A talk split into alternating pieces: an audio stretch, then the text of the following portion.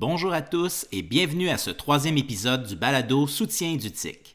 Plusieurs nouveautés pour vous cette semaine, des ressources et astuces pour améliorer votre productivité, mais aussi de belles idées d'activités pour varier les pratiques pédagogiques auprès des élèves.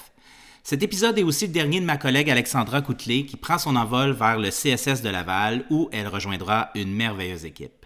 Alexandra, ton énergie et ta passion que tu partages si généreusement nous manquera. Ta rigueur, tes connaissances très larges dans le dossier pédago-numérique et ta grande expérience professionnelle sont impressionnantes. Toujours en posture d'apprenante, un modèle. Une longue expertise gagnée à force de travail constant, tout le monde qui a travaillé avec toi peut le reconnaître. Je te souhaite une poursuite de carrière fantastique. Allons-y maintenant avec le balado. Deux nouveaux parcours de formation de moins d'une heure sont maintenant disponibles. Le premier, Google Disc, puis le second, Google Meet. Pourquoi? Afin d'être en mesure de commencer avec l'essentiel.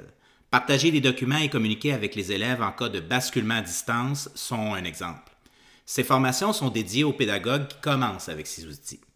Le tout est livré dans un modèle épuré qui va à l'essentiel, autant au niveau technique pour savoir utiliser l'outil que du côté pédagogique. Au niveau des ressources proposées, vous y retrouverez des belles infographies portant sur la gestion de classe à distance, puis la étiquette en ligne et des idées simples pour différencier ces pratiques pédagogiques. La cerise sur Sunday, c'est clairement le certificat que vous pourriez obtenir si vous décidez d'affronter le test final de chacun des parcours. Oh yeah! Donc, ces deux nouveautés sont accessibles via le menu Parcours, puis Je débute sur le site Soutien TIC. Google Meet nous offre maintenant la possibilité de changer notre fond d'écran, donc l'arrière-plan euh, qu'on voit pendant les visioconférences. On peut appliquer le fond d'écran avant de démarrer la rencontre ou encore le changer pendant la rencontre. On avait déjà accès à un flou, donc un arrière-plan flou. Maintenant, on a le choix en deux intensités de flou, donc un peu flou et très flou. Et on a maintenant aussi une banque d'images, donc plusieurs choix. Ça va de la plage aux fleurs, aux bibliothèques, euh, bureaux. Et on peut faire donc un choix d'arrière-plan. Il est important de savoir quand utiliser un arrière-plan. L'idée n'est pas juste d'être euh, ludique, euh, mais ça peut tout à fait être pertinent lorsque, par exemple, on est dans un environnement où il peut avoir certaines distractions. Je vous donne un exemple. Un élève qui assisterait à ses cours en numérique dans la cuisine alors que son frère et sa sœur jouent en arrière-plan dans le salon peut devenir une distraction pour les autres élèves qui le regardent à l'écran. Il pourrait donc appliquer un arrière-plan et on se concentrerait euh, spécifiquement sur l'élève pendant ce temps-là.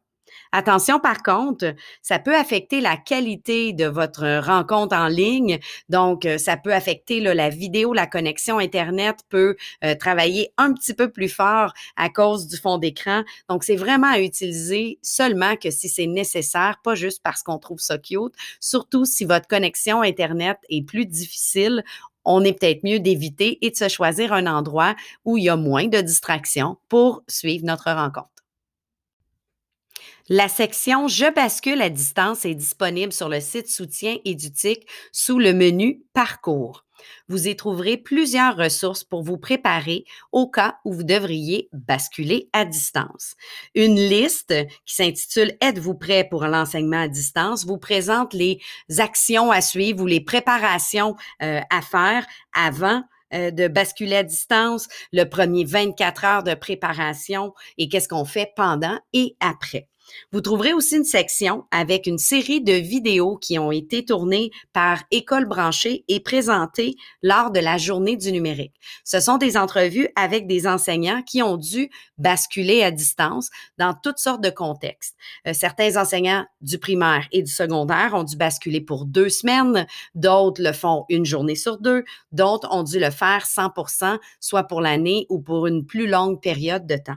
Ils nous partagent donc leurs défis, mais aussi surtout leurs solutions. Donc, c'est très intéressant à écouter. Vous trouverez d'autres ressources sur la page. On vous invite à aller l'explorer. Plus besoin d'extension ou de solutions alternatives, la fonction de la main levée est maintenant disponible dans Google Meet. On la trouve euh, en bas de l'écran. Donc, facilement, c'est un petit dessin d'une petite main. Les élèves vont la reconnaître assez facilement pour pouvoir demander le droit de parole. La, petite main apparaît aussi dans l'image, donc dans la vidéo de l'élève. Donc, vous allez pouvoir voir à l'écran qui a la main levée, mais l'enseignant peut aussi ouvrir la section participants et voir la liste des élèves ou des participants qui ont la main levée.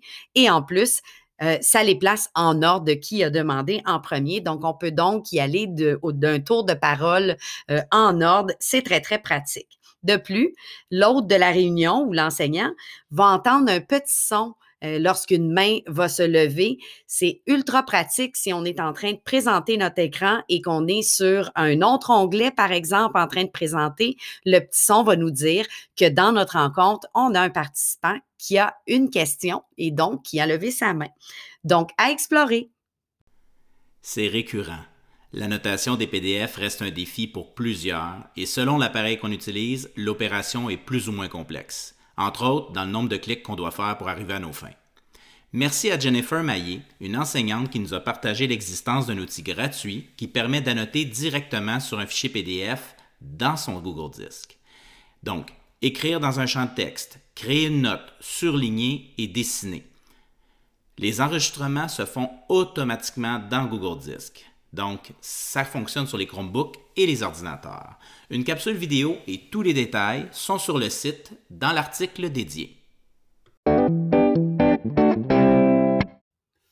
Je profite de ma dernière participation à cette infolette pour remercier tous les gens avec qui j'ai eu la chance de travailler, euh, que ce soit comme enseignante ou en tant que conseillère pédagogique. J'ai eu la chance de côtoyer des gens passionnés, engagés et inspirants. Je tiens particulièrement à remercier mon collègue, mentor et ami, Sébastien Deschamps. Notre belle collaboration au quotidien et nos échanges vont vraiment me manquer. Ce fut vraiment un privilège que de travailler avec vous tous. Bonne continuation.